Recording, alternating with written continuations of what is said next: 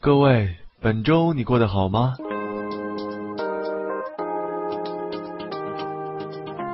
您现在听到的声音来自吉林长春，我是主播小丽。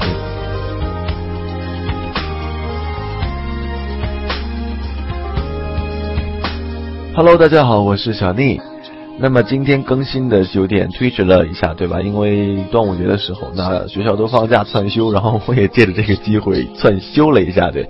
那其实这三天呢，我也并没有闲着，也在做逆风草恐怖故事的相关节目，其中有一个是逆风草恐怖故事之二零一零毕业特辑，我们起名字呢叫青春。那另外呢，还有就是那个。呃，短片的一个故事，对，短片的一个故事。那希望大家能够就是关注一下这方面的内容。其实，在休息的时候，我也并没有休息，对不对？呃，那个李连杰最近有一个消息，就是李连杰主演的新片哈，《海洋天堂》。那那天呢，在上海电影节举行全球了全球的这样的一种首映礼，不少记者跟电影人都为片中的父子情而感动的落泪。李连杰呢，在首映前接受小范围的采访时候呢，也透露出了一个父亲的真实情感。他一直备受争议的移民新加坡事件背后的原因，其实是为了孩子。其实对这个电影呢，我也有很大的期待，因为最开始的时候呢，我。听说这就是李连杰的弃武从文的这样的一部片子，就是很一很煽情的这样的一种感觉。另外一个是什么呢？其实另外一个就是说，呃，曾经有一首桂纶镁为这首这个电影唱的一首主题曲，叫做《海洋天堂》。那不是说桂纶镁怎么样，也不是说作词人怎样，主要是这个作曲人，作曲人呢是日本的这样的一个配乐大师，他是久石让。那不知道大家听没听过他的？他的音乐，其实我在有的这个恐怖故事的时候，背景音乐用的就是他。对，其实我上一集 上一集当中有一段啊，背景音乐用的就是久石让的音乐。然后那个呃，士兵突击里面也有很多背景音乐都是久石让的，还有菊次郎的夏天等等等等。他的音乐非常非常的清新，非常非常的好听。那节目的结尾的时候呢，我将会用这首《海洋天堂》。久石让作曲的《海洋天堂》作为我们今天故事的这个结尾的这样的一个音乐，希望大家听到最后听这首《海洋天堂》真的很好听。那 OK，闲话就少说，我们继续来听《逆风草恐怖故事之多了一个》的第二十三集。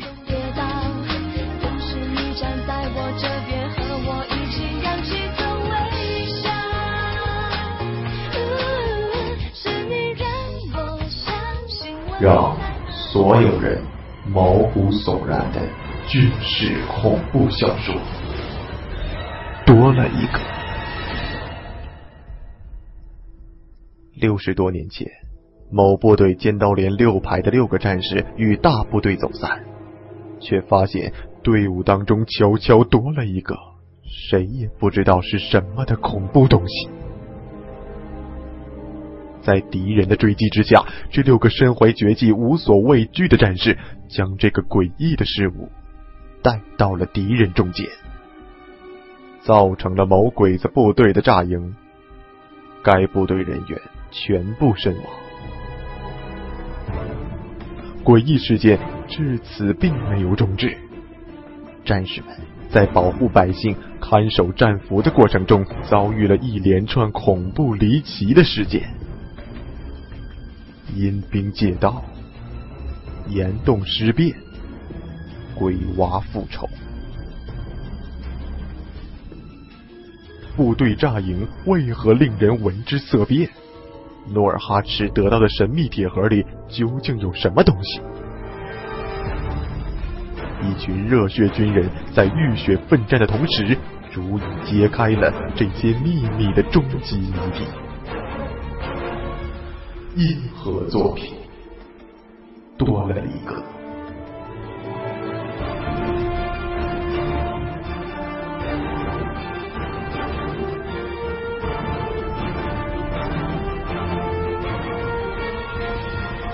在你我的身边，不知道什么时候就会多了一个。您现在听到的是《逆风草恐怖故事》。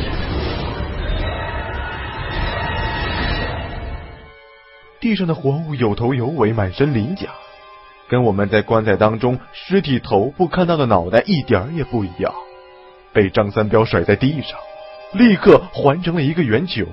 我叫起来：“这是只穿山甲呀！三哥，你掏出来的是一只穿山甲。”张三彪抓了抓头发，怎么掏出这么个东西？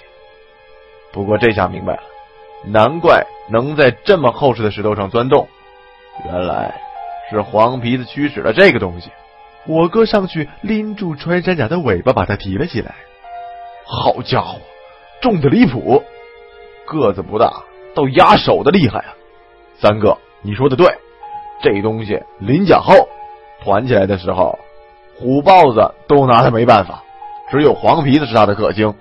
黄皮子放臭屁能熏晕他，一会儿功夫就把他吃的只剩一张皮了。不过黄皮子逮穿山甲挖洞。倒是第一次听说，真是成精了啊！张三彪冷笑一声，哼，没事就是真成精。只要他能在这洞里，我迟早能逮住他。亲兄们的仇还没报呢。又身甲直进了洞，磨了片刻，又掏出一只穿山甲扔在地上。看得出来，两只穿山甲是一公一母。后掏出的穿山甲很快爬到先掏出的穿山甲旁边，缩成一团，叽叽乱叫，倒也没逃。张三彪骂了一句粗话，也不掏洞了，决断两根铁锹的木把，用撕下的衣服绑在一起，用力的对着洞窟倒了下去，堪堪在还剩半臂高的地方停住了。洞窟底下传来一声闷响，张三彪哈哈大笑：“好好好！”看来这个洞是有底儿的，里面那东西给我听好了，你是自己出来，还是被我们捣成烂泥呀？我们都盯着那个洞口，半晌，洞里传来一声沉闷而尖细沙哑的声音：“人算不如天算，没想到这个洞也被踏尸堵死了，不然你们哪抓得住我？不过你们也看见了。”墓里只有一具尸体，你们要找尸身，可和硕哥哥的尸体已经被埋在通往这个洞的暗道中了，你们杀了我也没用。张三彪脸色变了，我们也看出来了，洞里的东西说的不假，墓里的确只有当年黄狼的一具尸体。如果真的和硕格格的尸体像他说的那样，被埋在了他道里，大家可算是白忙一场。张三彪一咬牙。奶奶的，白死了我这么多兄弟！你也不要上来了，去死吧！端起铁锹把，正要倒下，我一把拉住他。三哥，别激动，你看这骷髅。张三彪停住，陡声问我：“刚子，你是不是看出什么了？是不是还有什么希望找到石炳生的？”我指着刚才一直在注意的尸体骷髅说：“三哥，你看，这骷髅是拼成的。”我随手上去拿起两块骨头，你看，这尸体虽然没有头，但这两根骨头的粗细绝对不是一个人的。你先前说对了，这死去的黄狼的确是一个侏儒，骨头比正常人细短的多，而我们看到的骨头反而是和硕哥哥的。洞里这家伙把两人骨头弄乱了，重新拼成一个大的骨头架子。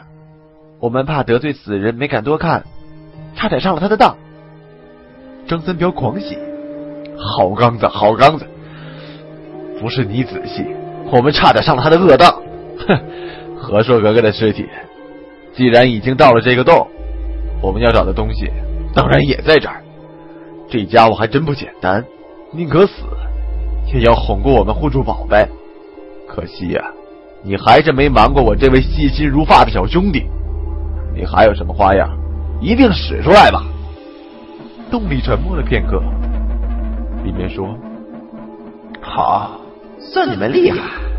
你们要的东西我给你们，不过你们要保证我活着离开这里，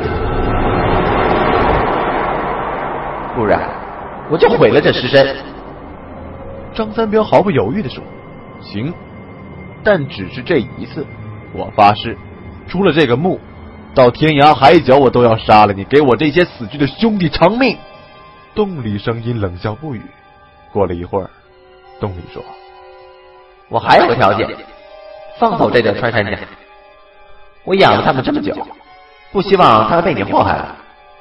张三彪毫不在意的说：“行，只要你带东西出来，我们没必要为难这对畜生。”洞里的声音继续说：“你把火把灭掉，只留一个，不然穿山甲怕明不肯动。你让他们先走出洞，我就出来。”张三彪悄悄做了个手势，几位老客立刻端枪对准了洞口。穿山甲还缓着不动。洞里传来一声口哨，两只穿山甲立刻挺直身子，慢慢的向洞口走去。张三彪对洞口说：“你现在可以出来了。”洞里的声音慢悠悠的说：“没呢，我听得出来，还没走到外面呢。”张三彪脸一红：“那是这对穿山甲走的太慢了。”好，不急这片刻。我哥嘀咕说。怎么走的这么慢呢？这东西平常窜起来不是挺快的吗？好在墓也不大，眼看两只穿山甲就要扒着石块出血眼了。我听着我哥的话，总觉得什么地方不对劲儿。又听我哥在旁边嘀咕：“估计养的太肥了，这么重，走不快也不稀奇啊。”我突然想明白了，大叫：“三哥，抓住他们，快点！千万不能让他们出动，快快！”边说边追了上去，三彪立刻明白了，大叫不好，吼道：“追！所有人都给我追！千万不能让这两个畜生跑了！”我追到雪眼石堆下，眼看两只穿山甲已经翻身上了洞口，连忙也敢做几步的往上爬。上面值班的兄弟居然都不在，我顾不得细想，眼看两只穿山甲就要潜入树丛了，掏出刀子扔了过去，一下定住了一只的尾巴，另一只受了惊吓，一头扎进草丛不见了。身后大家都一个接一个的爬了过来，张三彪捂住肚子喘气说：“刚才怎么样？抓住没有？”我点点头，又摇摇头。抓住一只，跑了一只，只有碰碰运气了。张三彪咒骂说：“看上面的人呢，都死了，让他们看着上面都跑哪儿去了？”都边骂边踩住穿山甲，拔起刀子一下剖开，穿山甲“叽”的一声没了声音。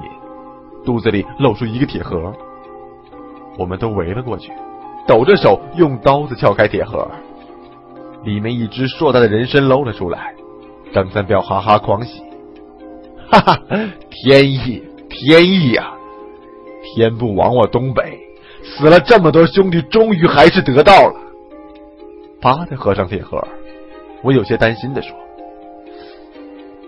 不知道逃走那只穿山甲肚子里藏了什么东西。”会不会是老吴他们在寻找的东西啊？张三彪慢慢抬头的看着我跟我哥，很关心吗？看来另外是什么东西，只有你们兄弟俩自己最清楚了。行了，不要再演戏了，把解药拿出来。我跟我哥大吃一惊。三哥，什么解药啊？张三彪冷冷一笑，别再装了，念在你们好歹叫我一声三哥。解药拿出来，我们好聚好散，快点！我哥看着我，我摇摇头。三哥，我真的不知道你在说什么。张三彪唰的掏枪指住了我们，边吩咐边上的老客把炸药从黄姑坟的雪眼里放进去，转头对我们冷笑说：“刚子，强子，人为财死，鸟为食亡。”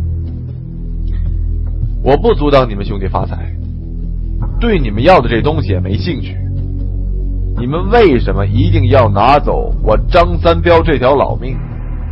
我现在给你们俩选择：一，扔你们下洞陪那怪物一起殉葬；二，给我解药，把我们留在洞外放哨的四个兄弟还给我，然后大路朝天，大家各行一边。你们自己选吧。我脑中乱纷纷的，真的不知道到底发生了什么事情。我哥急得直跺脚：“三哥，三哥，你不要冤枉我们呐！我们怎么会害你呢？到底发生了什么事情啊？”张三彪摇摇头：“哼，这声三哥担不起。你先说，我们那个放哨四个兄弟被你整哪去了？”我愤愤的说：“三哥，我们可一直都在坟里陪你，谁也没分身术吧？”你不要过河拆桥了，灭了我们还不容易，找什么借口啊？张三彪惨笑说：“我找借口？哼，不错啊，你们是一直在坟里。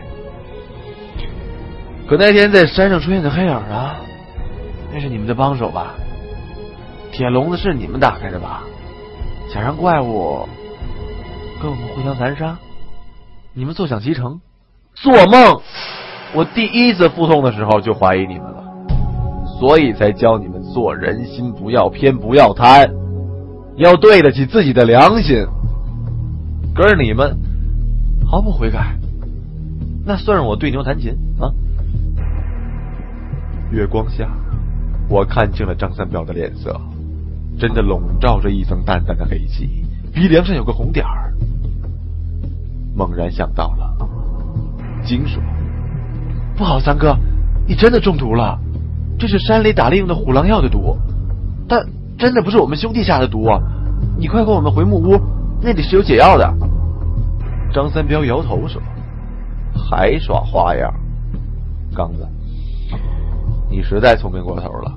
好，既然你们死不悔改，我也不要解药了，拼了一死也要送你们进坟，就让你们应了黄姑坟的诅咒，粉身碎骨吧。老九，扔他们下去。”老裘，张三彪连喊两声，没人回答。一看，我们都惊悚的看着他身后，枪指着我们，霍的转身，看见手下那帮老个一个个目光呆滞，直愣愣的看着我们，猛然嘴一张，呼出一口白气，这口白气聚而不散，在月光下嗡嗡的，喊。